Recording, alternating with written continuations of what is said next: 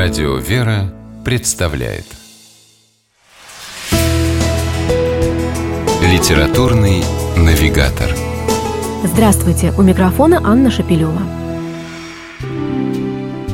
Брат и сестра – так традиционно обращаются друг к другу православные верующие. Созвучное этому обращению заглавие «Братья и сестры» дал своему роману о жизни деревни в годы Великой Отечественной войны писатель Федор Абрамов – Летом 1942-го автор, побывавший в боях на передовой, по ранению ненадолго вернулся в родное село и оказался в самой гуще другой битвы – тяжелейшего сражения крестьян за хлеб, за урожай, для фронта, для победы. Абрамов был глубоко поражен увиденным. Тогда и родился замысел романа. «Не написать «братья и сестры» я просто не мог», признавался он позже. В центре повествования – человеческие судьбы. Героев романа Простых жителей северного села Пекашина сложно поделить на основных и второстепенных.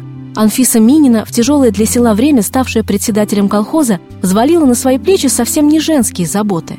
Мишка Пряслин после гибели отца на фронте в 14 лет стал главой большой семьи, кормильцем и опорой для матери и шестерых ребятишек, но успевал при этом ударно работать в колхозе и вдохновлял своим примером остальных.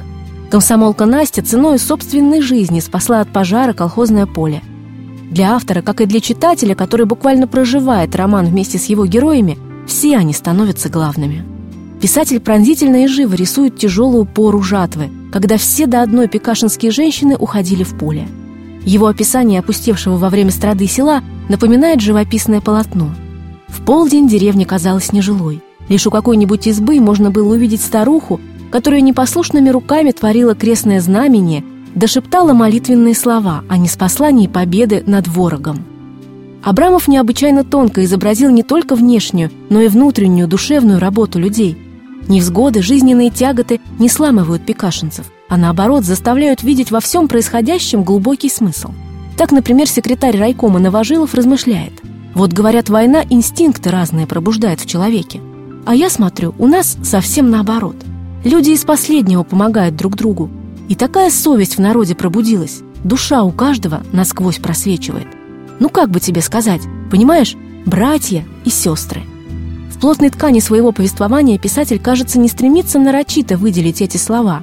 Тема взаимопомощи, самопожертвования, любви к ближнему органично проходит через все повествование.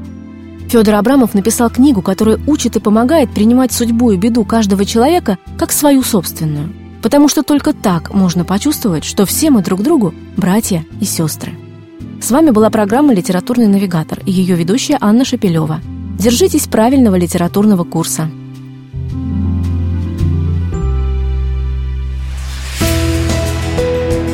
«Литературный навигатор»